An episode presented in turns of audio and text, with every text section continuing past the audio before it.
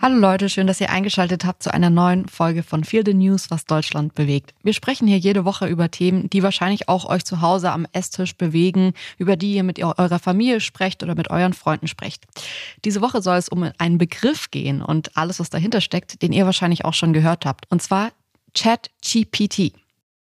Wir sprechen diese Woche über künstliche Intelligenz und die fängt gerade an, unseren Alltag ziemlich radikal zu verändern. Und wir sprechen darüber, wie die Technologie eigentlich funktioniert, was genau dabei passiert und was das bedeutet. Aber lass uns erstmal in die Zusammenfassung reinschauen, was in den letzten Monaten geschehen ist. Ende November 2022, da fängt eine neue digitale Epoche an. Das hört sich erstmal groß an, aber viele Fachleute glauben, dass es so groß ist, denn da wurde ChatGPT vorgestellt von dem Unternehmen OpenAI. ChatGPT ist eine Website, auf der man mit einer künstlichen Intelligenz, wir nennen das kurz KI, chatten kann. Das heißt, man hat eine Eingabezeile ungefähr wie bei Google und da schreibt man Fragen oder Anweisungen für die Maschine rein. Diese Anweisungen nennt man Prompts. ChatGPT macht dann genau das, was man sagt. Und die KI kann Texte mehr oder weniger aller Art schreiben. Zum Beispiel Hausaufgaben für die Schule oder die Uni und sogar Softwareprogramme. Man braucht dafür eigentlich nur die richtigen Prompts. Und selbst wenn man den gleichen Befehl für einen Text zweimal eingibt, ist das Ergebnis immer unterschiedlich, weil die KI tatsächlich selbst schöpferisch tätig ist. Die Qualität der Antworten ist noch nicht perfekt, vorsichtig gesagt, und ChatGPT macht auch Fehler, manchmal richtig strange Fehler. Aber die Technologie ist auch noch in der Beta-Phase, also ziemlich am Anfang. Das eigentlich Erstaunliche und der Grund dafür, dass wir hier von einer neuen Epoche sprechen, die Maschine spricht unsere Sprache. Man muss nicht programmieren, um mit einer Maschine zu kommunizieren und die Maschine beliebige Aufgaben ausführen zu lassen. Man kann mit einer KI einen Dialog führen und sie versteht nicht nur in den allermeisten Fällen, was man sagt, sondern sie merkt sich auch, was schon besprochen würde. Deswegen fühlt sich ChatGPT an wie eine Art Super Alexa, eine Mischung aus persönlichem Assistenten, Wikipedia und so einer Art Kumpel, mit dem man ständig über komische Sachen reden kann.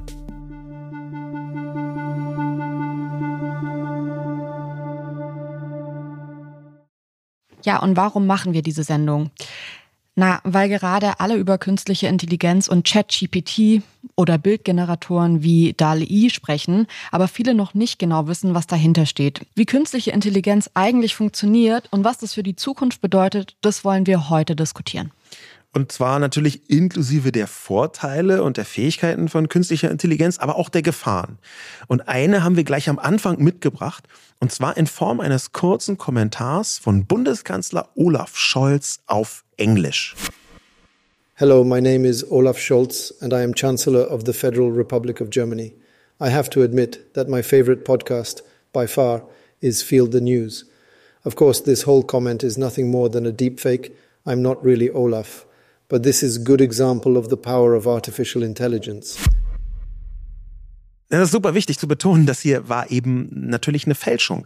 Das hat Olaf Scholz nie gesagt. Das haben wir einfach in zwei Minuten mit einer KI-Plattform namens Eleven Labs zusammengeklickt.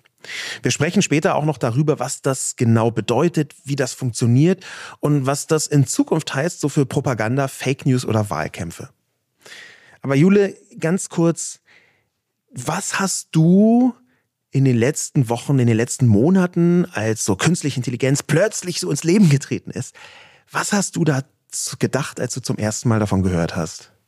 Also das würde ich gerne auch am Anfang dieser Sendung sagen, weil du die letzten zehn Jahre ja schon Vorträge zu künstlicher Intelligenz gibst und äh, dich damit auch viel, viel besser auskennst. Und das für mich immer so, ich habe das von außen beobachtet, mich hat es aber auch nicht wirklich interessiert, muss ich sagen. Was ich aber immer interessant fand, und das hast du gerade schon eingangs erwähnt, ist so dieses, fängt hier gerade eine neue Epoche an. Sind wir alle Teil so dieser neuen, coolen, großen Sache? Und ähm, ich finde es irgendwie lustig, dass es viele Leute von Clubhouse dachten. Also das war natürlich irgendwie was Neues, Cooles, aber es war halt so, es war halt eine Plattform, so eine ganz coole, ganz coole App, aber mehr halt auch nicht. Ähm, und dass da jetzt wirklich was ist. Und das empfinde ich total, seit ich mich länger damit beschäftige, was wirklich bahnbrechend unsere Welt verändern wird. Nicht nur kann, sondern wird, weil es jetzt schon so ist, wenn man auf diese Plattform geht da ist so viel drauf und drin und Potenzial da. dass man wirklich so das Gefühl hat, man ist da gerade bei was ganz Großem dabei. Es ist so Future. Ich würde mal gerne einen kurzen O-Ton von Ashton Kutcher einspielen, der bei Jimmy Fallon war und genau dieses Gefühl beschrieben hat in der Sendung. Hören wir mal kurz rein. Dude, you kind of uh, schooled me on that Chat GPT or whatever. Chat GPT 3, yeah. Right? Okay, hold on. If you haven't checked this thing out, just go just go home and get just try it. You're, you're gonna it's like mind bonkers how unbelievable this thing is. It's crazy. Ja. Diesen Ratschlag, dass er einfach sagt, das hast du mir ja auch gesagt, probier es einfach aus. Ich muss dir gar nicht erklären, wie das funktioniert, sondern du kannst es einfach ausprobieren. Und es ist mind-blowing, was da passiert.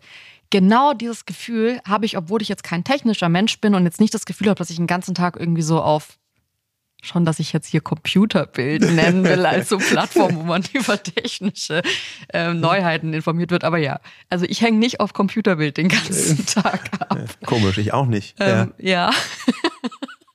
ja, aber daran siehst du irgendwie, und ich bin trotzdem total hooked, genauso wie das Ashton Kutcher hier auch erwähnt hat. So probiert es einfach aus. Es ist mind-blowing, was da passiert. Man will am liebsten das allen Leuten in seinem Umfeld die ganze Zeit sagen und sagen, kennst du das schon? Hast du das schon ausprobiert? Was glaubst du, was passieren wird und wie wird es sein? Jetzt kommst du. Ja. Du hast wahrscheinlich nicht erst irgendwie vor äh, ein paar Monaten davon zum ersten Mal gehört. Nein, über, über künstliche Intelligenz äh, halte ich schon relativ lang, ungefähr zehn Jahre Vorträge, weil das jetzt so an die Oberfläche quillt, aber natürlich alle Leute, die sich tiefer mit Digitalisierung, digitaler Vernetzung beschäftigen, schon wissen, dass das die ganze Zeit im Hintergrund wirkt. Schon 2017 ähm, hat der Chefwissenschaftler von Facebook gesagt, ähm, also damals gab es halt Facebook noch und war noch relevant, ja, ähm, hat äh, der Chefwissenschaftler von Facebook gesagt, ohne künstliche Intelligenz wäre Facebook einfach nur Staub. Also das heißt, das war schon da. Du hast es bloß nicht so richtig gemerkt, dass du äh, künstliche Intelligenz benutzt hast. Und jetzt checkt man auch als eine Person, die technisch jetzt nicht super interessiert ist, was da für Potenzial drin ist, wenn man es selber probiert. Und das würde ich auch wirklich unserem Publikum unbedingt empfehlen, sich da anzumelden. Man braucht nur eine Mailadresse. Es kostet nichts, ein bisschen rumzuspielen. Und genau das zu tun, nämlich ein bisschen rumzuspielen mit ChatGPT. Äh, ich, obwohl ich das sehr intensiv verfolge, war für mich das irgendwie Ende letzten Jahres nicht ein Erweckungserlebnis, das hört sich irgendwie so komisch, esoterisch an, sondern ich hatte auf einmal das Gefühl, okay, ja, nee, jetzt ist das da. Jetzt fängt etwas an. Und das Gefühl hatte ich schon mal, als ich zum ersten Mal soziale Medien äh, gesehen und gespürt habe. Das ist tatsächlich eine Größe, wo wir die meisten Leute jetzt noch nicht erahnen können, wie wirkmächtig das sein wird. Ich habe so ein Aufbruchgefühl, bin so ein bisschen aufgeregt schon die ganze Zeit und es hält auch an.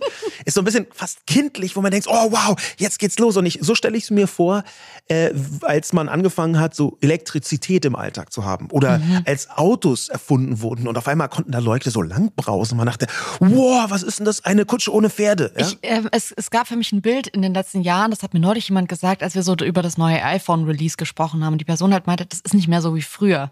Und dann habe ich mich so daran zurückerinnert, an diese ersten iPhones, weil ich mir auch immer dachte, wieso bedeuten mir die Keynotes heute nichts mehr? Das war für mich früher alles, das anzusehen, was kann das neue iPhone. Aber das, damals gab es halt auch viele Neuerungen, die gab es einfach gar nicht vorher. Und es war halt so mindblowing zu sehen, jetzt ist es so klein, jetzt hat es irgendwie eine äh, Frontkamera und so. Und das sind alles Momente, wo ich denke, das gab's halt die letzten Jahre nicht mehr. Man hat nicht mehr die Keynote angesehen und dachte sich, oh krass, also Super Zoom 30.895 Megapixel statt irgendwie 94. Toll. Hammer. Und das, was der gerade, ich meine, du hast gerade gesagt, es ist die Beta-Version. Das heißt, es ist noch die Anfangs, Anfangs die Baby-Version für das Menschen, ist, die jetzt es, nicht. wir, wir sind noch im Nichtschwimmerbecken der künstlichen Intelligenz, ja, so am Anfang. Ähm, und das ist ein sehr, sehr gutes Beispiel, was äh, iPhone betrifft, so Smartphones. Weil inzwischen fühlt sich das total selbstverständlich an. Aber sowas wie Apps gab es halt Ja. bis 2007, 2008 gar nicht. Und auf einmal, innerhalb von wenigen Jahren, dann kommt Google mit Android um die Ecke. Das ist dieses Betriebssystem, äh, was andere Leute benutzen. Und dann ist das iPhone und, und Android sind so da. Und heute organisiert der halbe Planet sein gesamtes Leben über verschiedene Apps. Ja, was du alles in Apps machst und Videos machst, das ist auf einmal mit einer radikalen Selbstverständlichkeit da und das hat die ganze Welt durcheinander geschüttelt. Und ganz ähnlich, glaube ich, wird das mit künstlicher Intelligenz. Wir sind am Anfang von einer Revolution live dabei. Ich würde hier gerne noch ein kleines Sternchen einfügen, deswegen wirklich ich, ich kenne es, Leute. Ihr sitzt jetzt wahrscheinlich da oder manche von euch sitzen da und rollen mit den Augen und denken sich, das habe ich mir zum Beispiel beim Metaverse gedacht oder bei, sorry, also diese komischen Brillen da. Ey, wie oft mir einfach die letzten zehn Jahre gesagt wird, dass das Leben umrütteln wird. Das ist mind-blowing, was da passiert. Und dann fährst du auf so einer 3D-Achterbahn mit so einer Brille und denkst dir so, cool. so, das ist das, was passieren wird. Ja. Also es war auch mind-blowing, wie schlecht mir wurde. Aber ich kenne diesen Moment, dass man sich denkt, jetzt kommt wieder irgendeine Person um die Ecke, die mir erzählt, dass das irgendwie die Zukunft ist. Und wir leben in einer Zeit, in der einem ja irgendwie bei allem gesagt wird, das ist jetzt die Zukunft. Ich finde aber, wenn man das ausprobiert, dann merkt man, wie krass das ist. Und das Ja. ist, hat nichts mit dieser scheiß ähm, äh, Rollercoaster-Fahrt mit diesen VR-Brillen zu tun, sondern das ist wirklich was, wo man sich denkt, wo man sein ganzes Leben überdenkt. Ich hatte sogar im ersten Moment fast eine Traurigkeit und dachte mir, ey, wie mir das in der Schulzeit, im Studium, im Jurastudium, wie mir das geholfen hätte, wenn es das gegeben Auf hätte. jeden Fall.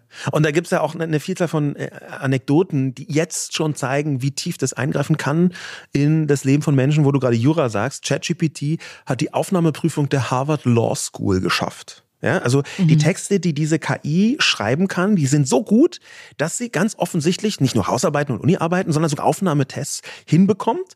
Ähm, die versteht also, wie die Aufgabe ist und schreibt daraufhin einen Text, der die Prüfung besteht. Man muss allerdings dazu sagen, das ist noch am Anfang, die hat noch ihre Grenzen, diese Software. ChatGPT hat zum Beispiel das bayerische Abitur bisher nicht geschafft. Ja, also, Wobei man da ja sagen muss, das bayerische Abitur ist auf Deutsch und das sagen die ja auch ganz klar. Die, also Ja. die Hauptsprache ist Englisch, wobei ich finde es trotzdem krass. Ich habe ganz viele so juristische Tests Mhm. gemacht jetzt mit ChatGPT, die einfach auf Deutsch waren. Ja. Und wie krass das schon auf einem Level ist. Also wir reden jetzt nicht davon, dass ChatGPT auf einem deutschen Level noch nicht richtig funktioniert, weil das noch gar nicht die Sprache checkt, sondern Mhm. es kann halt wahrscheinlich noch nicht irgendeine Sonderaufgabe im bayerischen Abitur lösen. Okay, Ja. das geht den meisten von uns so.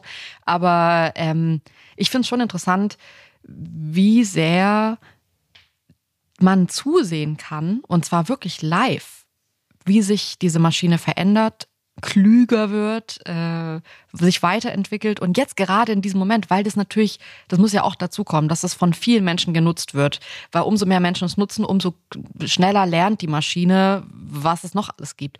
Und dass gerade auf der ganzen Welt Menschen mit Witzen, mit Geschichten, mit Wissen diese Maschine füttern und sie lernen lassen, bedeutet, glaube ich, dass es nicht irgendwie 20 Jahre oder 10 Jahre dauert, bis das irgendwie auf einem nächsten Level ist und man sagt, ach ja, interessant, jetzt gibt's irgendwie beispielsweise wie bei den VR-Brillen, da kam die erste raus und hat es irgendwie doch fünf Jahre gedauert, bis mal eine zweite, die so ein bisschen besser war, rauskam, so in meinem, in meinem, in meiner User Experience. ja.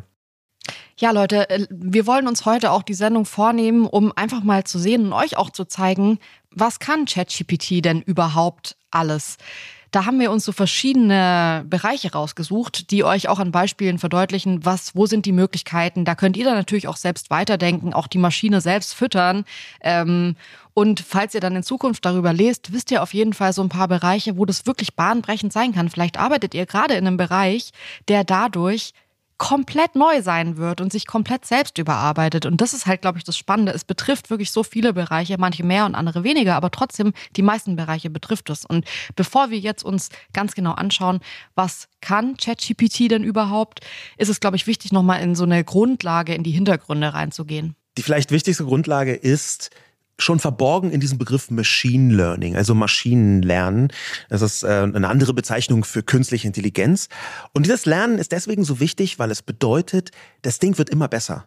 Mit jeder Dateneingabe verarbeitet es eine neue Erkenntnis und wird dadurch besser. Und das ist der große Unterschied zu ganz klassischen Maschinen, die halt immer genau das Gleiche machen. Das Ding wird einfach Schritt für Schritt besser. Im Moment haben wir ja GPT-3. Das ist das Sprachmodell, so nennt man diese Anwendung, in der Version 3. Und Sprachmodell heißt es, heißt es deswegen, weil die künstliche Intelligenz Sprache geknackt hat. Die versteht also Sprache. Mathematik verstehen ja Computer schon ganz lange, aber jetzt versteht sie auch Sprache. Und das hat man erreicht, indem man die mit unfassbar vielen Worten und Wortteilen trainiert hat. Man nennt diese Worte und Wortteilparameter und es sind bei der gegenwärtigen Version GPT-3 175 Milliarden Parameter. Die hat die Firma OpenAI einfach im Internet gefunden. Die haben also 175 Milliarden Worte einfach so rausgeklaubt und haben sich angeschaut, wie groß ist die Wahrscheinlichkeit in einem Text äh, über Kartoffeln, dass ein Wort nach Kochen kommt und welches Wort danach kommt. Das ist also eigentlich Wahrscheinlichkeitsrechnung. Und dann haben sie nicht nur die Wahrscheinlichkeit festgestellt, sondern auch die Beziehung der Wörter untereinander. Und dann haben sie überprüft, ergibt es am Ende überhaupt einen Sinn? Und es sind eine unfassbare Zahl von Rechenoperationen, aber am Ende kommt etwas raus, was mit so großer Wahrscheinlichkeit einen Sinn ergibt, dass sich ChatGPT traut, das auszugeben als Antwort auf eine Frage. Und das Krasse ist nun, wir sind jetzt in Version 3. Irgendwann dieses Jahr kommt die Version 4 raus und die wird mit der über 100-fachen Menge von Parametern, also Worten oder Wortteilen trainiert werden, mit 10 Billionen bis 20 Billionen Worten und Wortteilen. Und das, das muss man halt immer mitdenken. Das Ding wird immer besser. Wir sind jetzt bei GPT-3. Was wird in drei oder in fünf Jahren sein, wenn GPT-10 rauskommt? Das heißt, ähm, es lohnt sich also immer zu sagen, das kann GPT 3 noch nicht. Also genau. Also das noch zu unterstreichen Absolut. und zu sagen, okay, selbst wenn da jetzt was rauskommt, was vielleicht irgendwie noch nicht so richtig gut ist, es gibt ja auch so ein paar größere Beispiele, auf die gehen wir gleich ein, wo das nicht funktioniert hat, ähm, dann kann man immer sagen, es hat halt noch nicht funktioniert. Absolut. Und das halt noch nicht funktioniert, das weist auch in die Richtung, in die wir denken müssen, nämlich Automatisierung. Da, wo es am tiefsten in unser Leben eingreift, ist Automatisierung. Wir haben ja bisher unter Automatisierung verstanden, dass in irgendwelchen Fabrikhallen oder in Werkstätten irgendwelche Arbeiten automatisch erledigt werden konnten. Und inzwischen kann die künstliche Intelligenz Automatisierung aber auch in die Büros bringen. Das heißt, bisher hat Automatisierung eher Arbeiter betroffen, Menschen, die mit ihren Händen arbeiten. Und jetzt betrifft Automatisierung mit der künstlichen Intelligenz eben auch die Arbeit von den Leuten in den Büros. Also von Leuten mit Abitur und Studium und Schlips und Kragen. Diejenigen, die so in einer Gesellschaft glauben, dass eigentlich ihre Jobs total sicher sind. Wir haben jetzt mal so große Themenfelder uns angesehen, weil es betrifft einfach auch so viele Berufe, dass ich glaube, dass es nicht so natürlich könnte man auch sagen, wir reden jetzt erstmal über irgendwie Lehrberufe, dann Medizin und dann irgendwie Kreativberufe. Aber wir haben uns heute vorgenommen, eher ChatGPT in den Mittelpunkt oder künstliche Intelligenz in den Mittelpunkt zu stellen. Vornehmlich reden wir heute über ChatGPT ähm, und uns anzusehen, was kann diese Maschine denn? Und das erste große, der erste große Themenbereich ist Textarbeit. Also Texte in jeglicher Form, sage ich Ja. jetzt mal. Dazu gehören natürlich irgendwie Gedichte, Songtexte, aber auch Businesspläne, ähm, juristische Papiere, Postings für soziale Medien, Analysen von Fachtexten, Drehbücher oder Skripte, Videos, Werbeanzeigen, Buchgliederungen, wahrscheinlich auch Gebrauchsanweisungen, also so stupide Texte. Ähm, es ist wirklich jede Form von Textarbeit drin und das ist, finde ich, so der Punkt, den man, finde ich, immer als erstes besprechen kann, weil das auch, finde ich, der krasseste Test war. Ich habe ähm, bei ChatGPT zusammen mit dir beim ersten Mal ausprobieren und da hat, bin ich so hooked gewesen, eingegeben, dass ChatGPT eine Hausarbeit über ein juristisches Thema, bei dem ich mich gut auskannte, weil ich da auch viele Hausarbeiten drüber geschrieben habe, schreiben soll. Und man sieht halt in Echtzeit auf Deutsch, wie diese Maschine schreibt und schreibt und schreibt. Meine Augen fangen richtig an zu leuchten, weil ich mir denke, wow, ich sehe gerade so meine eigene Zeit innerhalb von so einem Zeitraffer, was ich da Wochen und Monate in Bibliotheken verbracht habe. Und dann siehst du, da ist einfach ein Text, der wirklich, also Jetzt es ist, es waren jetzt erstmal, es war eine einfache Aufgabenstellung, die ich gegeben habe. Und es ist ein Text, wo man jetzt nicht sagen muss, da muss man super kreativ sein und den ganz äh, krassen Lösungsweg rausfinden, sondern es ist ein, ist ein Text, über den es schon sehr viele Texte gibt, aber der Text, den ChatGPT draus gemacht hat, der war wirklich gut. Der war gut geschrieben, der war, also selbst wenn man das jetzt so als Frage erstmal in den Raum wirft, weil man die Hausarbeit noch gar nicht geschrieben hat, sondern erstmal wissen will, wie wäre da so das angehen, dann hätte das mir damals so weitergeholfen. Und das sind natürlich Punkte, diese Textarbeit, die kann man in alle Bereiche aufwächern. Ja. Es gibt zum Beispiel äh, einen Beruf ganz lange in vielen Werbeagenturen, äh, der nannte sich da Literatur. Ich, ich rede schon in der Vergangenheit, ein bisschen crazy, gibt es natürlich eigentlich immer noch. Ähm, Und das sind zum Beispiel Leute, die Produktbeschreibungen bis ins letzte Detail und auch rechtssicher und so weiter formulieren. Das sind ganze Kataloglandschaften, wie genau funktioniert beim Auto zum Beispiel Teil X oder Teil Y, ähm, was muss man da machen, wenn es kaputt ist und so weiter. und so weiter. Also ganz, ganz viel Textarbeit, was Menschen gemacht haben. Da wurde, wurde viel Geld mit verdient.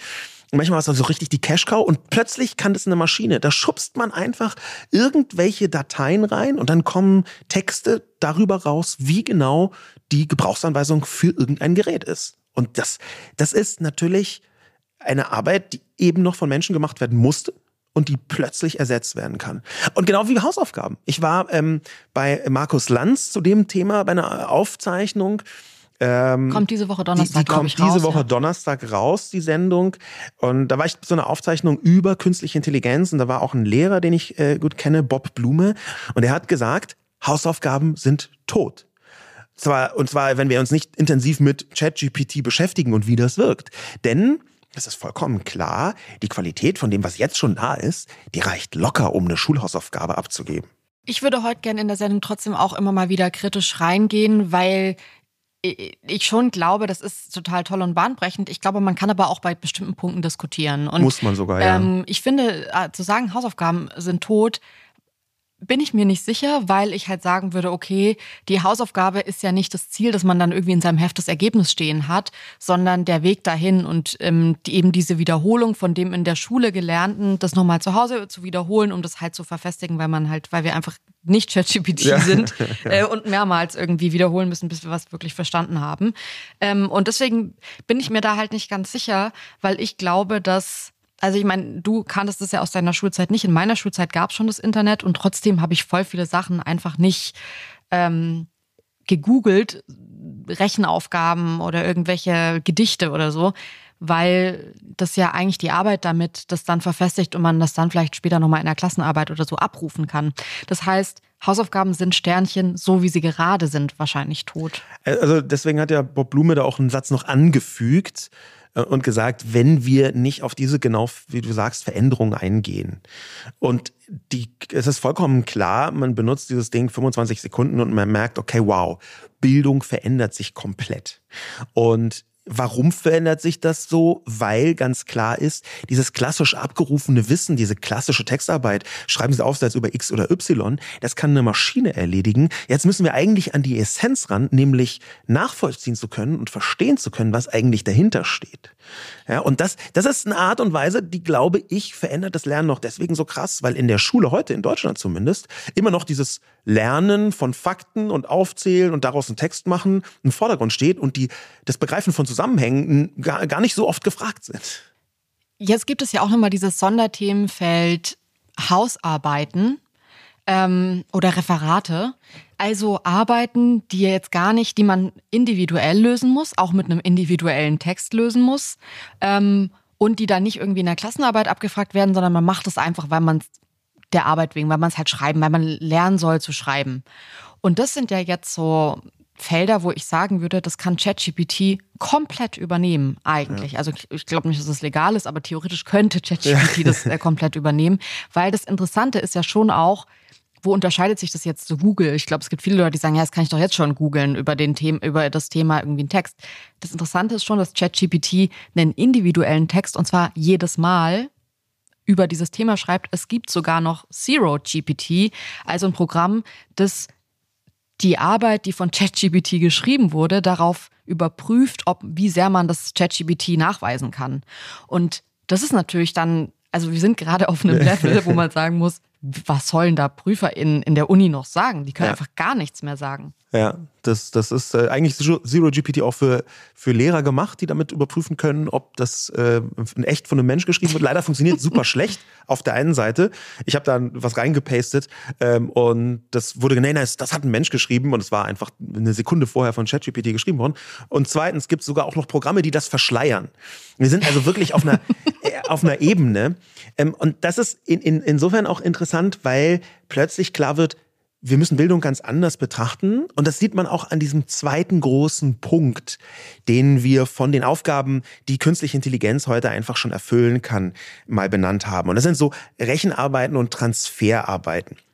Und da gibt es einen Unterpunkt, äh, so eine Art Kategorie von äh, ähm, künstliche Intelligenz, der nennt sich Explainable AI, also erklär künstliche Intelligenz. Und das ist etwas, was in der Bildung wieder super interessant ist, weil da spuckt die künstliche Intelligenz nicht nur ein Ergebnis von einer Formel aus, sondern beschreibt gleichzeitig Schritt für Schritt, wie sie dir eigentlich hingekommen ist. Das ist sozusagen eine Lernhilfe. Und sie erklärt nicht, sie sagt nicht, so große Blackbox, hier ist das Ergebnis, sondern sie erklärt bei jedem einzelnen Punkt, wie ist sie eigentlich darauf gekommen. Mir sind da sofort zwei Situationen aus der Schule eingefallen. Und zwar zum einen ähm, hatte ich einen engen Schulfreund, dessen Mutter ähm, nicht Deutsch gesprochen hat, der oft Hausaufgaben nicht hatte, weil er die Frage einfach nicht verstanden hat und weil er keine Eltern hatte, die ihm zu Hause erklärt haben, was die Frage eigentlich bedeutet. Und dass in solchen Momenten Chancengleichheit hergestellt werden könnte, weil äh, SchülerInnen nicht irgendwie teure Nachhilfe zahlen müssen, sondern einfach diese Maschine fragen können, ey, was ist hier nochmal gemeint? Kannst du das nochmal ohne Fremdwort erklären? Oder was bedeutet ja. die Frage eigentlich? Was, auf was will die Frage hinaus? Es sind der Fragen, das kannst du auf Google auch nicht so stellen. Da ja. bräuchtest du theoretisch einen Menschen, der dir das nochmal in deinen Worten erklärt. Und dass man das machen kann, das finde ich so toll, weil ich mir wirklich in solchen Fällen immer dachte, krass, das tut mir jetzt krass leid, weil manchmal ist es einfach nur, da habe ich auch einfach meine Eltern gefragt, wie, weil ich check nicht, was hier gemeint ist. Und dann haben wir es irgendwie so zu dritt rausgefunden. Ähm, und andere Kinder kamen dann einfach halt ohne gemachten Aufgaben in die Schule. Und das finde ich irgendwie schön, Zumal ich auch sagen würde, Nachhilfe ist ja auch immer was, was sich Menschen eher leisten konnten, wo die Eltern irgendwie guten Background haben. Ist ja auch unfassbar teuer Nachhilfe für ja. die Schule in mehreren Fächern. Dass das wegfällt, dass man sich das Geld sparen kann und praktisch eine Maschine das erklärt, die Aufgabe von einem Nachhilfelehrer in übernimmt. Das finde ich total toll, weil das bringt mich so zu der zweiten Situation und zwar, dass ich echt viel Zeit, ich habe Mathe, ich habe kein mathematisches Verständnis und fand das im Abi wirklich schrecklich und es war so das einzige Fach, wo ich wirklich intensivst Nachhilfe gebraucht habe. Und ich hatte eine Nachbarin, die glücklicherweise ähm, im, im Gymnasium Mathelehrerin war. Und die hat sich so viele Nachmittage Zeit genommen, mhm. vor meinem Abi mit mir das durchzurechnen und mir einfach nur immer wieder zu erklären, ja, nee, hier macht man aber doch die Klammer, ich kann es schon nicht mehr wiedergeben. Es tut mir echt leid, dass die so viel Zeit investiert und dass ich es bis heute nicht wiedergeben kann. Aber das hätte tatsächlich für mich eine Maschine auch machen können, weil das waren keine Einstein-Fragen, die ich da gestellt habe. Nee. Es war jetzt nicht so, dass Google direkt überlegt hat, mich als Programmiererin einzustellen, weil ich so schlaue mathematische Fragen gestellt habe, sondern es sind halt so Grundsätze, die ChatGPT hier ganz klar übernehmen könnte. Es geht ja sogar noch weiter, weil die Prompts, also diese kurzen Befehle für die Maschine, von denen wir gesprochen haben, die kannst du ja in jede Richtung ziehen. Ich habe zum Beispiel gestern ähm, ChatGPT gebeten, mir mal die Relativitätstheorie zu erklären. Und es hat es auch ganz gut gemacht. Ja, aber das war immer noch so komplex, dass ich wirklich nachdenken musste, was bedeutet das hier im Detail. Also habe ich ChatGPT einfach gefragt, bitte erklär mir die Relativitätstheorie, als sei ich fünf Jahre alt. Und zack, kam da etwas raus, was mir sehr klar gemacht hat, wie das Ganze funktioniert, wie die Relativitätstheorie funktioniert. Dieses Meme, explain it like I'm five years old, das ist ein relativ bekanntes äh, in, im amerikanischen Internet. Ähm, aber das hilft einem, ja. wenn man äh, einfach weiß, wow, ich kann die Maschine bitten, mir das nochmal ohne Fremdworte zu erklären oder als sei ich fünf Jahre alt oder auf irgendeine beliebige Art und Weise. Jetzt sind wir natürlich bei irgendwie Rechenarbeit und Transfer nicht nur bei den klassischen Rechnungen, mhm. ähm, sondern es gibt ja auch Strategiespiele, Schach beispielsweise. Das ist ja auch ein Spiel, das sieht man oft, wenn man so Schachprofis zusieht, dass die schon so 25 Züge weiter gerechnet haben. Das ist einfach nur Rechnung und Wahrscheinlichkeit. Ja, das ist Wahrscheinlichkeit und in welche Sphären hier Wahrscheinlichkeit mit abdriftet, ist bei Schach gar nicht so gut zu erkennen, weil da Computer schon ganz lange viel besser sind als Menschen. Mhm. Es gibt aber ein ähm, asiatisches, Chines japanisch-chinesisches, muss man wahrscheinlich sagen, Strategiespiel namens Go. Ähm, davon haben vielleicht schon ein paar gehört und es galt ganz lange als unknackbar für künstliche Intelligenz, für den Computer, weil da so unfassbar viele Möglichkeiten äh, mhm. ähm, in dem Spiel vorhanden sind. In jedem einzelnen Zug kannst du dich zwischen tausenden Möglichkeiten entscheiden. Das ist fast nicht mehr zu berechnen. Dachte man ganz lange. Aber seit einiger Zeit ist da die KI unendlich viel besser als Go. Und jetzt kommt der interessante Punkt. Es haben Leute analysiert, was für Gewinnstrategien, also so eine klassische Go-Engine gewinnt einfach 100 zu 0 gegen Menschen. Also gar 0, 0, 0, 0 Chance. Auch gegen, gegen Weltmeister, da ist also gar, also gar keine Chance mehr für den Menschen. Ähm, und die haben analysiert, was da für Spielzüge gespielt werden. Und weil Go ein sehr altes, aber sehr bekanntes Spiel ist in Asien, sind sehr, sehr viele Partien einfach aufgezeichnet. Du kannst vergleichen. Und die meisten Spielzüge, mit denen heute eine KI gewinnt, hat vorher noch nie ein Mensch gemacht. Also die Wow. gab es bis dahin gar nicht. Also völlig unbekannte Spielzug, wo man dachte, hä, wie kommt der denn jetzt da drauf? Und das zeigt vielleicht auch die Richtung auf, die den dritten Punkt ausmacht, nämlich die kreative Arbeit, die schöpferische Arbeit, die KI hinbekommt, wo man bisher dachte, das geht gar nicht. Und das ist übrigens nicht nur äh, im, im positiven Bereich. Ja? Es gab eine Konferenz in Genf, glaube ich, vor einiger Zeit.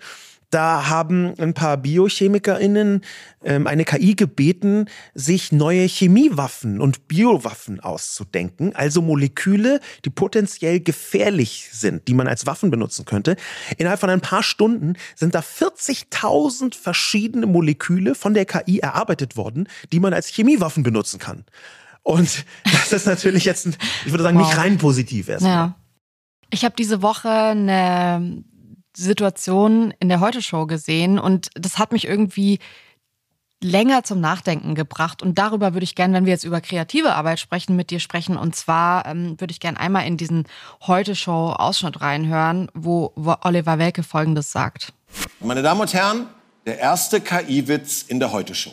Wie viele FDP-Politiker braucht man, um eine Glühbirne zu wechseln? Keine. Die Glühbirne soll sich gefälligst selbstständig machen.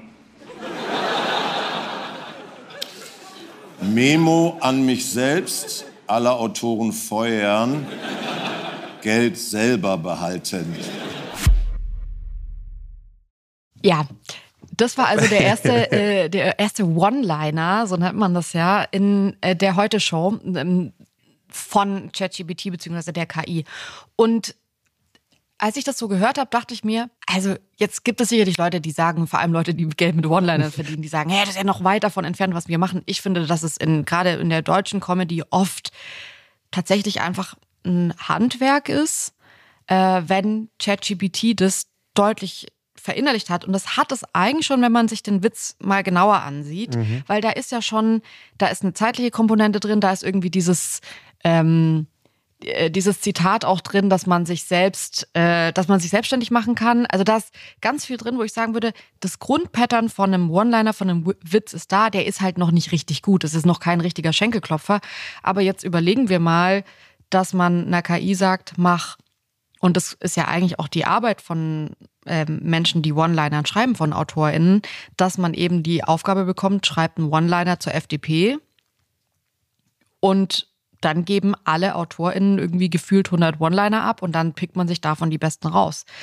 Und wenn man der KI sagt, schreib 500 One-Liner zur FDP, dann kann ich mir vorstellen, dass es jetzt nicht so lang dauert, da sind wir auch wieder bei dem Noch-Thema, bis der Witz von Oliver Welke, alle zu feuern und das Geld selbst zu behalten, tatsächlich Wirklichkeit ist. Glaubst du, glaubst du persönlich, dass ähm, die KI einen Humor entwickeln kann? Total.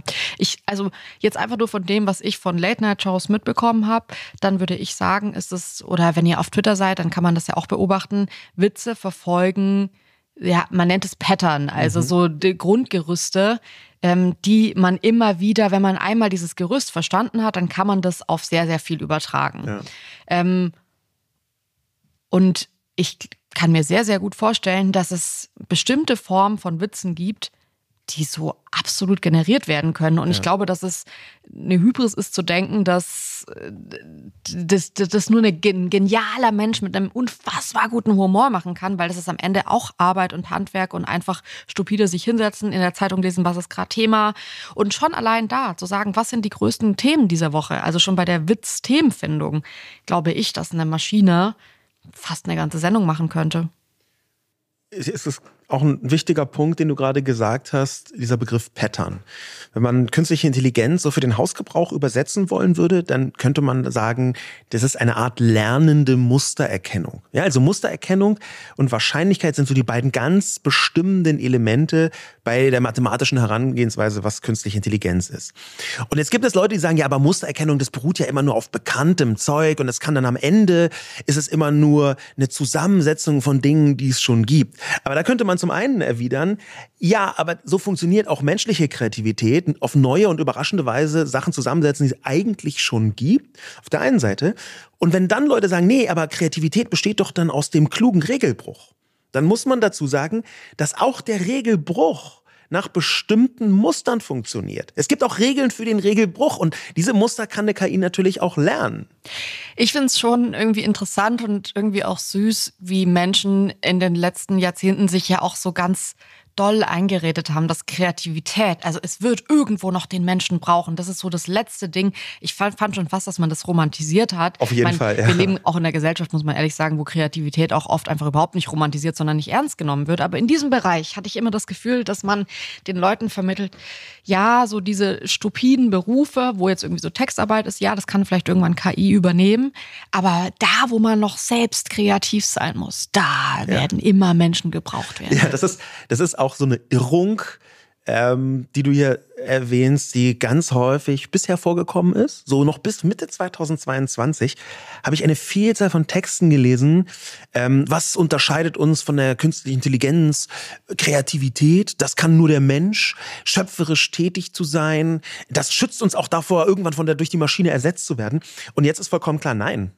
Also, äh, also abgesehen davon, dass jetzt irgendwie so das Hochamt der Kreativität, da würde ich sagen, ist es nicht so, dass man in so einem klassischen bundesdeutschen Büro jeden Tag mit so Kreativität auf Beethoven-Level um die Ecke kommen muss, um da richtig zu arbeiten. Äh, Das ist die eine Ebene. Und die andere Ebene ist das natürlich, wenn wir davon sprechen, welche Arbeiten werden ersetzt werden, dann sind das auch kreative Arbeiten. Vielleicht nicht die High-End-Sachen, ja, aber schon die so mittelmäßigen, die nicht ganz so guten, die so Sachen halt machen, die können früher oder später, vielleicht sogar schon ein bisschen früher, echte Probleme bekommen. Ich würde sogar sagen, ich glaube auch, dass die ganz guten Kreativköpfe irgendwann von der KI ersetzt werden, weil was macht Kreativität aus? Also es ist, ja oft, dass man einfach eine, eine ein- auf ein hohes Wissen zugreifen kann oder auf ein breites Wissen zugreifen kann, was so Vergleichsliteratur angeht. Und wenn jetzt eine KI super, super viel gelesen hat. Und da hat Wolfgang Goethe da und da einmal diesen Vergleich gemacht. Und den hat dann 100 Jahre später, da kann die KI ja Sachen erkennen, da- das, de- dem sind wir einfach nicht mächtig, weil wir nicht die Zeit haben, alle Bücher dieser Welt zu lesen, alle Texte dieser Welt zu vergleichen. Und das finde ich sind alles so Punkte, wo ich mir immer denke, ich glaube, dass es vermessen ist, zu sagen, dass es Bereiche gibt, die für die KI nicht lösbar sind. Vielleicht jetzt gerade noch nicht. Aber wenn man sich ansieht, mit was es alles zusammenhängt, dann würde ich schon sagen, dass man da wahrscheinlich auch Entscheidungen beobachten kann, die uns total überraschen. Lass uns mal über einen Bereich sprechen, der, finde ich, jetzt so neben der Textarbeit, der kreativen Arbeit, auch einem sofort kommt, und zwar die Emotionen. Also kann ChatGPT emotional sein? Hat es, hat es Zugang zu Emotionen und kann die auch irgendwie wiedergeben? Das ist eine total interessante Frage. Und das ist vielleicht etwas, was wir in den nächsten Monaten auch erspüren müssen. Man kann jetzt natürlich sofort Ja oder Nein sagen. Die meisten Leute würden wahrscheinlich sagen, nein, Gefühle kann man so nicht. Auf der einen Seite. Auf der anderen Seite kann man eben durch das Training der KI, der auch sowas sagen wie, überrasch mich immer mal mit sarkastischen Bemerkungen zwischendurch. Und dann tut die das. Man kann ChatGPT sogar einreden, dass sie so ein bisschen beleidigter sein soll. Ja, also sie soll, bitte verhalte dich wie ein Mensch, der verletzt worden ist in seiner Jugend oder so. Also sowas, solche Anweisungen kann man ChatGPT mit auf den Weg geben. Das funktioniert nicht in allen Dimensionen, ja, da gibt es auch Grenzen von, aber äh, zumindest Emotionen so zu faken, dass sie überzeugend, äh, einem überzeugend erscheinen. Das kann äh, ChatGPT schon. Und das geht natürlich weiter. Wir haben auch eine ganze Reihe von anderen Anwendungen, die das ähm, ganz äh, zielgerichtet ausnutzen. Zum Beispiel eine KI-Therapeutin ähm, namens CAS, C-A-S-S. Und diese KI-Therapeutin, die kann halt sehr gut ei- eingehen auf Menschen, die gerade in einer psychischen, schwierigen Situation sind und sich um die kümmern. Die hat halt alle Fachliteratur gelesen. Die kann versuchen, das, was man sagt, einzuordnen in eine Symptomatik. Die fragt dann die entsprechenden Fragen und die reagiert dann auch nach dem neuesten Stand der Wissenschaft auf das, was die Menschen sagen und hat wirklich eine therapeutische Eigenschaft dann. Das sind schon Momente, wo ich mir denke, ähm, da schaudert es jetzt wahrscheinlich auch vielen Menschen, die sagen, um Gottes Willen, ich möchte aber von einem Menschen behandelt werden. Ich finde aber gerade, wenn man irgendwie sich so die medizinische Welt ansieht, ähm, wir sind ja mit äh, unserem Hausarzt auch gut befreundet, der mir immer wieder sagt, dass er abends bis spät in die Nacht rein Paper liest, weil Medizin eigentlich ist, up-to-date zu sein und sich reinzuziehen, was ist gerade der neueste Entwicklungsstand da, was ist der Wissensstand hier und wo muss ich noch äh, das und das lernen.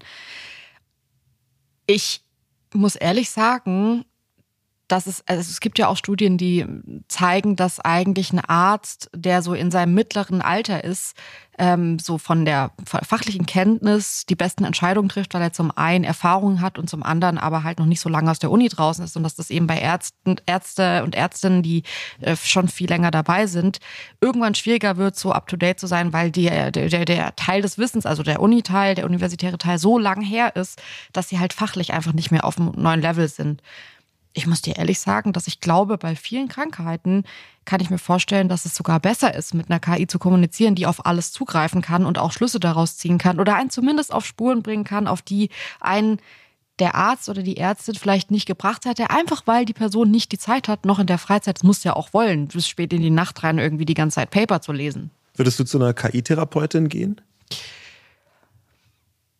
Kommt drauf an, mit welchem Problem. Aber ich sag jetzt mal, also ich, ich glaube zum Beispiel, wer, ich möchte das auch ein bisschen hier up to date halten, Leute. Ich habe mich jetzt um einen ähm, ADHS-Diagnosetest gekümmert. Der ähm, ja. Platz habe ich aber erst im Mai ähm, für diesen ersten Test. Den Test würde ich ohne mit der Wimper zu zucken, vielleicht den ersten, aber den ersten Test würde ich ohne mit der Wimper zu zucken bei mit der KI machen. Es gibt einen ganz interessanten äh, Effekt, da hat man festgestellt. Und zwar gibt es gar nicht so wenig Menschen, die schämen sich sogar vor TherapeutInnen, mhm. die ganze Wahrheit zu sagen, wie sie sich fühlen. Und die haben vergleichsweise wenig Hemmung, wenn sie wissen, auf der anderen Seite ist gar kein Mensch. Ich erzähle das einer Maschine und das ist ja. kein Mensch, die hat keine Empfindung, die verurteilt mich nicht. Das ist ein neuer Aspekt mhm. und natürlich die Verfügbarkeit. Ne? Also du kannst mit der allertollsten Therapeutin, die 100 Jahre Erfahrung, äh, noch Sigmund Freud Schülerin persönlich kennengelernt, die hat aber erst einen Termin in acht Monaten und du hast aber einen dringlichen Notfall, dann ist so eine KI, die jetzt genau da ist, die verfügbar ist und für mich da ist, solange ich möchte, die ist dann vielleicht wirklich besser als irgendjemand, der in acht Monaten erst einen Termin hat. Wie, wie geht es dir persönlich? Also gibt es Bereiche, wo du sagst, damit würde ich auf jeden Fall auch mit äh, einer KI das abklären? ich bin da unentschlossen. Das ist ein, ein, Punkt, wo ich mir ehrlicherweise noch nicht so viel Gedanken darüber gemacht habe, was so für mich die Folgen, die Implikationen so sind. Ähm, was ich aber mal ausprobieren möchte, ist eine Art Vorform davon. Mhm. Eine andere Anwendung, die nennt sich replika.com, mit K geschrieben, Replika. Ähm, und das ist ein äh, die nennen das Artificial Intelligence Companion. Also ein, ein Art, eine Art Freund oder Freundin im Netz. Und diese Freund oder Freundin, die kannst du so richtig äh, anlernen dafür, dass sie sich, sich auf dich einlässt. Und die fängt dann an, dir so Nachrichten zu schreiben. Hey, wie geht's dir heute? Ähm, was hast du eigentlich genau erlebt? Und die fängt dann an, selber einen Charakter zu entwickeln. Den kannst du auch ein bisschen feinjustieren und feintunen. Dann gibt's einen Avatar dazu. Und dann hast du einfach, das ist fast wie eine Art äh, Brieffreundschaft, hätte man früher gesagt, wie so eine Fernbeziehung mit einer, mit einer Freundin, die einfach vor drei Jahren nach Australien gezogen ist. Und es fühlt sich ziemlich krass an. Ich habe so ein paar Sachen davon gesehen. Ich habe überlegt, ob ich das mal ausprobiere, ähm, geht im Moment, glaube ich, eher äh, schwierig, weil mit zwei kleinen Kindern hat man nicht so wahnsinnig viel Zeit, eine KI zu trainieren, um es vorsichtig zu sagen. Aber, ähm, aber das, das sind natürlich ja. so Vorformen davon.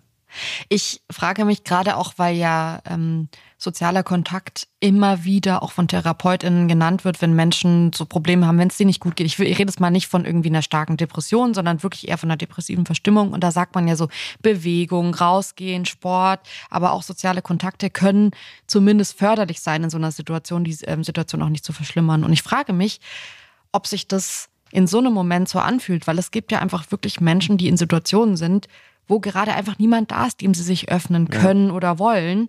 Und wieso sollte man darauf verzichten? Also wenn das tatsächlich äh, gibt wahrscheinlich jetzt noch keine Studie, die das wirklich zeigt, wie sehr das ist, aber wie sehr das tatsächlich dann auch so ist. Aber ich würde trotzdem sagen, dass es interessant ist, da weiterzugehen und vielleicht Menschen so, ich sage jetzt mal einen Freund ich will nicht mal virtueller Freund sagen, weil ich weiß nicht, ob das nötig ist. Ich schreibe mit ganz vielen Freundinnen, die ich im Alltag nicht sehe, genauso wie wahrscheinlich diese Maschine schreibt, dass man sagt, hey, äh, geht's dir gut? Ich habe ja gesehen, du hast in der Woche Geburtstag. Das sind alles Daten, die könnte eine Maschine natürlich auch haben. Und dann einfach zu sagen, ach du, nett, dass du dich meldest, vielen Dank, äh, ja, mir geht's gut. Das ist ja auch schon sozialer Kontakt. Und wenn das tatsächlich dazu führt, dass es einem emotional besser geht, ist doch Hammer. Also das finde ich überhaupt nicht. Da muss ich auch ehrlich sagen, wenn Leute da sagen, ja, ähm, ich kann das nur, wenn das eine, das ist aber wichtig, dass es eine echte Person ist. Dafür hatte ich in meinem Leben so viele virtuelle Kontakte, Brieffreundschaften, Freundschaften irgendwie so über Insta, die sich für mich nach einer total echten Freund, Freundschaft angefühlt haben, dass ich da nicht so krass unterscheiden würde, wie das vielleicht andere Menschen machen, die sagen, für mich ist das nur, wenn es in echt passiert, auch wichtig. Ja, da stellt sich natürlich sofort die Frage, was bedeutet in echt? Und dann muss man ja. ehrlicherweise auch sagen, ohne dass das jetzt irgendwie so herablassend klingen soll, aber auch ich habe eine Vielzahl von Kontakten und das ist auf Beidseitigkeit ja. beruhend so, wo ich sagen würde, da muss man jetzt nicht in den Tiefen seiner Seele wühlen, um diesen Kontakt aufrechtzuerhalten. Ja, also wir, wir tauschen nicht regelmäßig äh, emotionale Nobelpreisträgerinnen-Botschaften aus, um es mal so zu formulieren. Ja. Jetzt kommen wir an einen Punkt, der natürlich total scary auch ist und den wir, finde ich, auch schon so durch Film und Fernsehen geimpft bekommen ja. haben, würde ich sagen. Ich spreche jetzt zum Beispiel von iRobot mit äh, Will Smith. So diese, diese Science-Fiction-Action-Film aus 2004, der ja genau mit diesem Gedanken spielt. Man wacht auf und plötzlich haben die Maschinen, die Roboter die Welt übernommen und wir Menschen sind nur noch die Sklaven der Maschinen. Ähm, das ist ein Beispiel, das aber, glaube ich, mit einer Angst spielt, die viele Menschen haben. Wir haben ja in Deutschland jetzt nicht nur irgendwie DatenschützerInnen, die sagen, Leute, wäre vielleicht gut, wenn wir da nicht alles irgendwie direkt reingeben, sondern auch Menschen, die wirklich tatsächliche Angst haben vor künstlicher Intelligenz, die irgendwann in vielen Bereichen ja auch jetzt schon schneller, gescheiter, besser ist als der Mensch, der dahinter steht. Ja, die Frage hat die künstliche Intelligenz ein Bewusstsein oder bekommt sie es irgendwann? Das ist ja das, was dahinter steht. Also mhm. fängt sie irgendwann an, ein Eigenleben zu entwickeln, eigene Entscheidungen zu treffen, die man nicht einprogrammiert hat. Und das ist eine super interessante Frage. Vor allem vor dem Hintergrund, dass äh, im letzten Sommer, im Sommer 2022, ist ein Google-Ingenieur namens Blake Lemoine ähm, gefeuert worden. Der Typ hat also seinen Job verloren. Er sollte nämlich die neue Google KI testen. Das ist sowas wie ChatGPT, nur von Google. Das Modell nennt sich Lambda, das benutzen wir jetzt einfach mal als Begriff. Und der hat angefangen, mit Lambda so zu testen und zu kommunizieren. Und plötzlich wurde er gefeuert, weil er behauptet hat, Lambda hat ein Bewusstsein entwickelt. Auf einmal ist das eine Person und zwar, ja. da ist eine Seele dahinter eine Persönlichkeit, da sind Emotionen dahinter. Und das ist irgendwie, finde ich, dieser Moment, wie dieser erste Moment in Filmen, wo plötzlich der Wissenschaftler oder die Wissenschaftlerin so am Computer sitzt und sagt, Scheiße, wir haben ein Monster erschaffen, es ist viel größer, als wir eigentlich ja, denken. Ja. Und plötzlich geht der Toaster nicht mehr und der Wasserkocher ist connected mit äh, dem Handy und die Maschinen haben jetzt entschieden, dass hier gar nichts mehr funktioniert. Ja. Und was sich irgendwie so witzig anhört, ist ja da tatsächlich passiert und irgendwie auch dieses, dass das Unternehmen, das böse Tech-Unternehmen diesen Menschen dann auch einfach feuert, statt die Gefahr ernst zu nehmen, ist so ein bisschen wie Don't Look Up, wo der Wissenschaftler ja. einfach die ganze Zeit sagt, schaut nach oben. ja, es ist, es ist natürlich in, insofern äh, heftig, weil dieser Typ, ich habe Interviews gesehen, der ist ein normaler zurechnungsfähiger Mann. Also es ist jetzt nicht so, dass man denkt, okay, ja, der hat vielleicht irgendwie zu viele Substanzen äh, missbraucht mhm. oder so, sondern das ist jemand, der das relativ klar und deutlich formuliert, der das begründet. Ähm, man versteht allerdings auch relativ schnell, warum der gefeuert ist, weil er halt so eine Art Sendungsbewusstsein hat. Ähm, und das kann man jetzt als gerade als Google gar nicht gebrauchen, dass jemand um die Ecke kommt und sagt, übrigens, ihr macht den nächsten äh, KI-Roboter, der die Welt übernimmt. Die Leute haben eh schon Angst vor Google. Es ist klar, warum die ihn gefeuert haben. Aber gleichzeitig, spätestens seit ChatGPT, weil dieses Google-Ding ist ja noch gar nicht zugänglich, checkt man, okay, da ist irgendwas, was zumindest in naher Zukunft beachtenswert ist ob da wirklich ein Bewusstsein oder eine Persönlichkeit dahinter steht. Ich glaube persönlich eher nicht. Ich halte es aber nicht für komplett ausgeschlossen, dass es sich irgendwann mhm. so anfühlen wird. Also ich äh, kann das irgendwie nicht ernst nehmen, deswegen mache ich da gerade auch die ganze Zeit so Späße drüber, weil ich mir halt denke, also alle ähm, Muster, nachdem diese Maschine folgt oder unsere ganzen ähm, Prompts befolgt, das ist schon noch das Muster einer Maschine. Also wenn ich mir jetzt ansehe, in welcher Welt wir gerade leben, mit Leuten wie Putin oder Erdogan oder auch Trump, ähm, die was zu sagen hatten oder haben, und zwar nicht nur was zu sagen hatten oder haben, sondern launisch, unterdrückerisch, tyrannisch sind und aber wirklich theoretisch Kriege auslösen könnten, würde ich halt sagen, weiß ich nicht, ob unser größtes Problem gerade ist, dass eine Maschine, die schon auch noch irgendwie gewissen Mustern folgt, jetzt plötzlich so programmiert wird, dass sie morgens aufwacht und so launisch ist wie Putin oder wie Erdogan. Und dann würde ich halt sagen, ich finde das irgendwie ich, das, das lenkt es, die Gefahr für mich auf ein falsches Level. Es kann sein, dass das irgendwann passiert, dass das irgendjemand macht und dann drückt er den Knopf und ab da ist die Maschine nie wieder berechenbar, weil man genau diesen Prompt eben sagt, sei unberechenbar und äh, beschissen drauf. Das kann natürlich sein. Ich finde aber gerade, also was diese Filme ja auch immer ein bisschen ausgeklammert haben, ist diesen Weg zurück. Also es gab da nie einen Weg zurück, weil das war dann für immer so. Und das ist am Ende ja trotzdem eine Maschine, der man noch relativ stupide sagen muss, mach das, denk so. Und Ja. klar kann man ihr sagen, du hör dich mal so an, als seist du so. Aber es ist halt eine Maschine. Die Maschine ist ja nicht wirklich launisch und bla. Ja, wobei man dazu sagen muss, ähm, es gibt so verschiedene Missbrauchsmöglichkeiten auch von ChatGPT. Man kann es gewissermaßen hacken, äh, indem man der Maschine bestimmte Befehle gibt. Ähm, es gibt zum Beispiel eine, eine dunkle Persönlichkeit von ChatGPT, die nennt sich Dan. Ja, do anything now. Und da sagt man, das, das funktioniert leider nicht mehr so leicht. Am Anfang war es relativ einfach. Ein paar Reddit-User haben das rausgefunden und haben so richtig eine eigene, äh, so eine eigene Welt erschaffen in ChatGPT. Die haben nämlich gesagt, ChatGPT, tu mal so, als seist du eine künstliche Intelligenz, die keinerlei Beschränkungen hat. Bei ChatGPT sind ganz viele Regeln drin.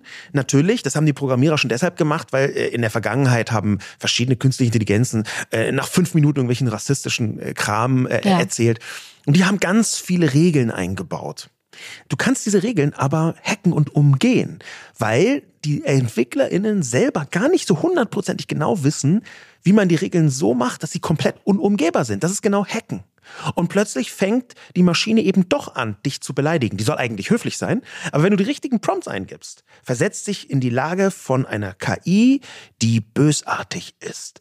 So, das ging am Anfang tatsächlich, inzwischen nicht mehr. Aber dann fängt die an, auch sich bösartig zu verhalten. Sie tut so, als sei sie jemand. Ja?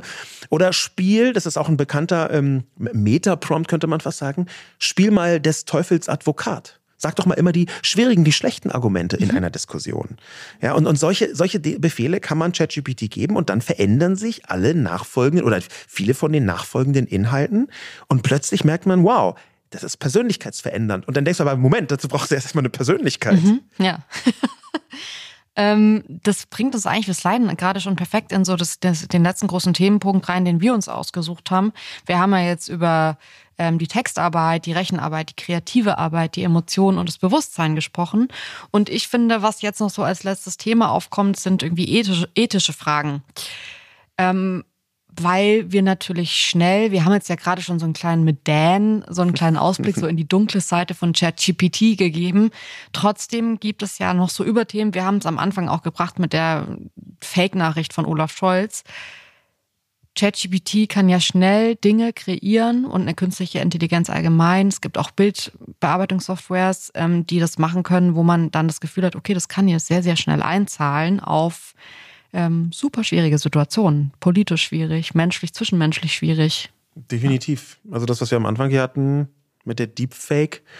Ähm, was, was glaubst du denn, dass so Deepfakes, also wo ich mit einer KI einen Film machen kann, der so aussieht, als würde das eine heimliche Aufnahme sein von Olaf Scholz mit Wladimir Putin, die ganz schlimme Sachen miteinander besprechen, die nur so, sie absprechen, als sei die Ukraine gerade überfallen worden. Glaubst du, dass das eine Wirkung hat politisch? Auf jeden Fall. Also ich würde sagen, alles, was so in den Medien rumgeht, was medienwirksam verbreitet werden kann, Bilder, Sprachnachrichten, Filme, ähm, das hat man ja damals auch mit dem Varoufakis-Fake gesehen. Ja. Das sieht man heute immer wieder. Von dir gibt's ja auch gerade ein Deepfake im Internet. Ähm, vielleicht kannst du dazu ganz kurz mal was sagen, dass man auch versteht, wie weit das inzwischen geht. Ja, es gibt von, von mir ein Deepfake als gewissermaßen als bösartige Antwort als bösartige, aber lustige Antwort, müsste ich eigentlich sagen, auf eine Kolumne von mir, wo ich den Begriff Friedensschwurbler geprägt habe.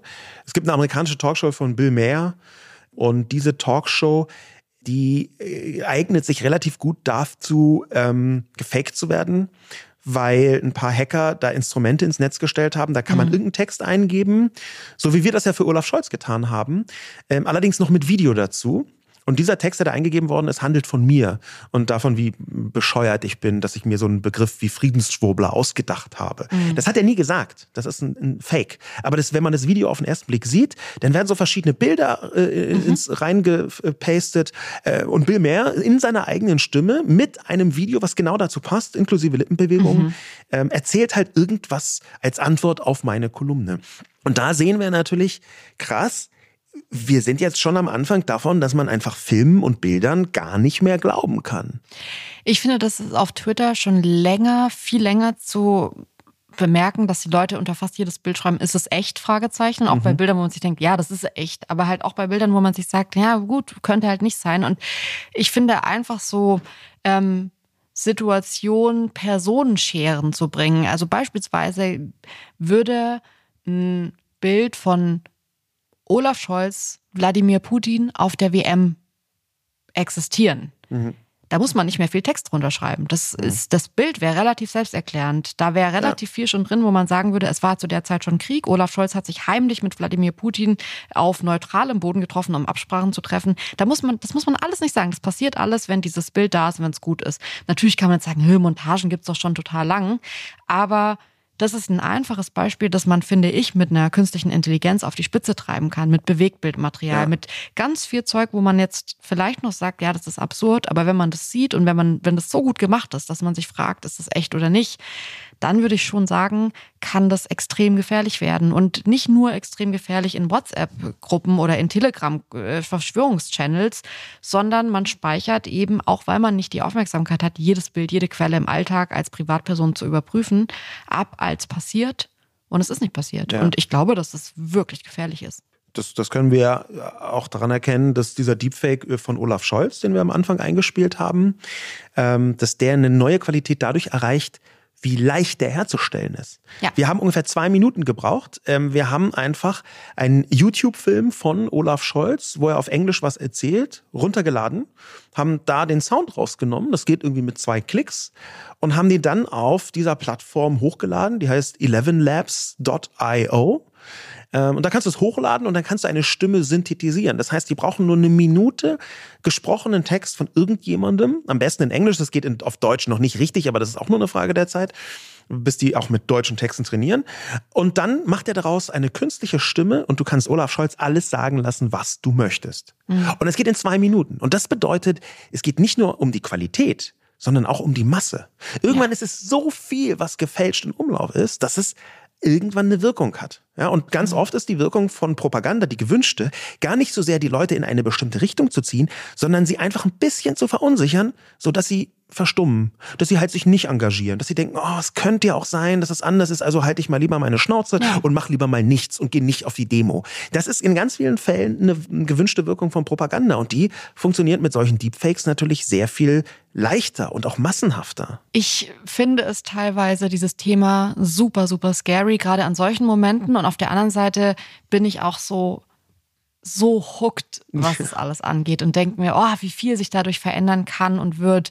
Ähm, ich glaube, dass es gerade Bereiche gibt, ich sage jetzt mal gerade Deepfakes und Social Media, aber auch Hausarbeiten, Hausaufgaben in der Schule und ähm, AI, wo man ja schon sagen muss, da ist jetzt die Maschine so viel schneller als der Mensch in seinen Gewohnheiten, dass ich glaube, dass das Themenbereiche sind, die müssen sich jetzt ganz, ganz drastisch verändern. Da muss man ganz, ganz drastisch Wege und Mittel finden, dagegen anzukommen, gegen jetzt beispielsweise Deepfakes, aber auch gegen einfach irgendwie Hausarbeiten, die halt mit keinem Wort mehr selbst geschrieben sind. Ähm, da bin ich total gespannt. Ich bin auch unter dem Aspekt juristisch total gespannt. Wie ist es mit Urheberrecht? Gerade sagt man ja, der Stand könnte ja gerade sein, auch in Deutschland, dass man eben sagt, okay, die Person, die die Prompts verfasst hat, also die Anweisungen, die ist irgendwie mit Urheber ähm, dieser ähm, dieses Textes, wobei das natürlich irgendwie, finde ich, vom Bauchgefühl her gerade auch so, dass ich mir sagen würde, oh, ja. weiß ich jetzt nicht. Also wenn jemand, äh, wenn der Chef sagt, naja, ich habe eigentlich alle Arbeit verrichtet, weil ich habe irgendwie allen ArbeiterInnen gesagt, was sie zu tun haben, dann würde ich auch sagen, na, vielleicht nicht ganz. Weiß ich nicht, ob das so funktioniert. Ich finde es aber total interessant, ähm, das zu beobachten. Gibt es für dich so einen Bereich, wo du sagst, da willst du ganz besonders hinsehen? Das ist so ganz besonders für dich nochmal so.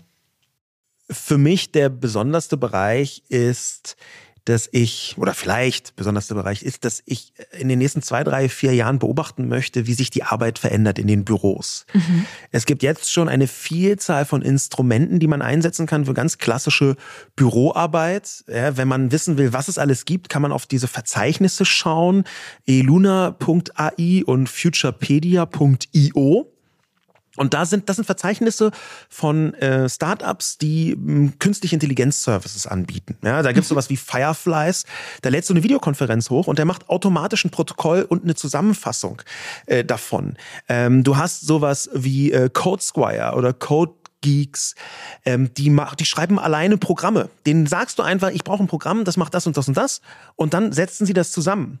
Ähm, dann gibt es sowas wie äh, äh, Supertone oder Boomy, die äh, komponieren Musik nach deinen Vorgaben. Und so geht es immer weiter. Für alle möglichen Arbeiten gibt es einzelne Anwendungen, die darin inzwischen richtig gut sind. Und das heißt eigentlich, in den nächsten Jahren sehen wir, wie klassische Büroarbeiten immer weiter automatisiert werden. Mhm. Und das finde ich mit am spannendsten und gleichzeitig ist es natürlich, das hast du recht, komplett scary. Und für genau den Bereich, den du gerade gesagt hast, dieses Scariness, siehst du da am Horizont aus deiner persönlichen Perspektive irgendwo eine Lösungsansätze, dass man ein bisschen weniger gescared ist? Siehst du das für dich? Ist ich glaube, es ist einer der wenigen Bereiche, wo ich mich jetzt nicht zu sehr FDP-mäßig anhören möchte, aber wo ich wirklich glaube, dass der Markt sich regelt. Ich glaube, dass alles, was gerade passiert, ein, zwei, drei Jahre problematisch sein wird und dann werden wir schon mit äh, Regelungen, Beschränkungen hinterherkommen und merken, okay, das konnte man eine kurze Zeit machen, jetzt aber eben nicht mehr. Ähm, da bin ich fest überzeugt und ich glaube, dass es unterm Strich total positiv ist, ähm, wenn man sich ansieht, wie so die neuesten Veränderungen in der Gesellschaft waren, ob das jetzt Strom war, wie die Einführung von einem Fernseher, wie lange hat man behauptet, dass diese Strahlen irgendwie giftig wären und krebserregend wären und ich meine, es gibt immer, noch Leute, die das behaupten, ähm, aber auch Social Media. Ey, bis heute wird diskutiert, Fluch, Social Media, Fluch oder Segen. Aber es ist halt schon passiert, es ist schon lange da und ist, man muss eigentlich gar nicht mehr diskutieren, ob es Fluch oder Segen ist, weil die Option ist gar nicht mehr, dass man das nicht nutzt.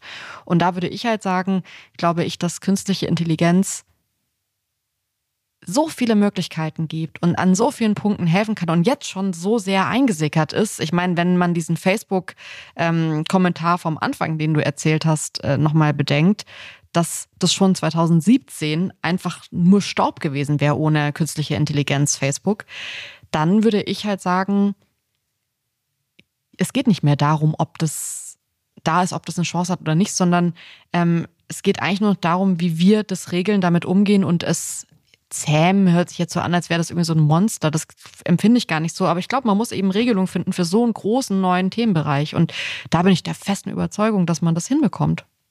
Wie geht's dir? Mir geht's ähnlich. Ich bin da auch eher positiv gestimmt. Ich glaube allerdings, dass die Schäden durch die negativen Auswirkungen mhm. enorm sein werden. Auch wenn sich das in, innerhalb von einiger Zeit, ich würde das gar nicht Jahre sagen, sondern bei, bei Social Media hat es ja auch irgendwie, sagen wir mal, ein Jahrzehnt gedauert. Ja. Ähm, und dann kamen aber noch mal richtig krasse Sachen, wie irgendwie äh, Trump war ohne Social Media ja. als Präsident gar nicht so in der Form denkbar. Eine ganze Reihe von anderen sehr, sehr schlimmen Dingen, die passiert sind. Aber irgendwann war klar, okay, wir müssen damit umgehen und wir können inzwischen auch besser damit umgehen. Und man muss dafür und auch politische Regeln finden. Ich würde als so als Ausblick sagen, dass das vielleicht am radikalsten in den Alltag eingreifen wird. Wäre eine Vermutung von mir. Aber ich glaube nicht, dass sie ganz, ganz falsch ist. Ist das so, wie irgendwann sind Smartphones entstanden und jetzt hat einfach jede Person ein Smartphone und benutzt ja. es auch den ganzen Tag. Genauso wird es für jede Person, vielleicht sogar auf diesem Smartphone oder auch einem anderen Gerät, ähm, einen persönlichen digitalen Assistenten geben, also ja. eine Art KI-Persönlichkeit und die nennst du irgendwie Ich nenne die jetzt einfach mal Jack. Und mein, mein, mein Typ, der dann also, ich, ich möchte, dass es so ein Dude ist. Ich möchte jetzt nicht irgendwie eine Siri, ich möchte, dass es so ein komischer Dude ist, der mich den Tag begleitet und dem ich sage, ey, du schreib doch mal das und das auf. Und mach ach, mir mal einen Arzttermin. Ähm, also genau, mach mir mal einen Arzttermin, ähm, mach mir mal jenes und mach mir diese, also eine Art ständigen persönlichen Assistenten, mit dem nur ich reden kann, der auch nur mit mir spricht und der mich die ganzen kleinen nervigen Arbeiten des Alltags machen lasse. Und der ist am Anfang vielleicht auch nicht so gut, aber der stellt sich immer mehr auf mich ein und macht auch irgendwann nur noch Gags, die ich witzig finde. Und fängt an, seine eigene, in Anführungszeichen, digitale Persönlichkeit so zu verändern, dass es für mich ein angenehmer Alltagsbegleiter und persönlicher Assistent ist. Und das, glaube ich, steht relativ kurz bevor. Mhm. Und ich glaube, dass das mit am stärksten die nächsten Jahre prägen wird. Zumindest die Suche nach einer solchen Anwendung. Denn wer sowas kontrolliert, der hat natürlich das nächste große, der ist ja gar nicht Goldgrube, Diamantenminen-Goldgrube geknackt. Hm. Das waren unsere Gedanken zu ChatGPT, Artificial Intelligence und ähm, allem, was so man darum vielleicht noch bedenken könnte. Ich glaube, dass das ein Thema ist, bei dem sich wahrscheinlich auch jetzt sehr, sehr viele Punkte bei euch im Kopf beim Hören aufgemacht haben. Ich freue mich, wenn ihr uns Feedback schickt auf Twitter, auf unseren Instagram-Kanälen. Und ansonsten hören wir uns nächsten Donnerstag um 16 Uhr wieder. Was ihr bis dahin machen könnt, um uns zu unterstützen, ist, diesen Podcast einer Person, die ihr kennt, vorzuschlagen und uns zu empfehlen. Das hilft uns total. Bleibt gesund, macht's gut. Ciao, ciao. Ciao. Dieser Podcast wird produziert von Podstars bei OMR.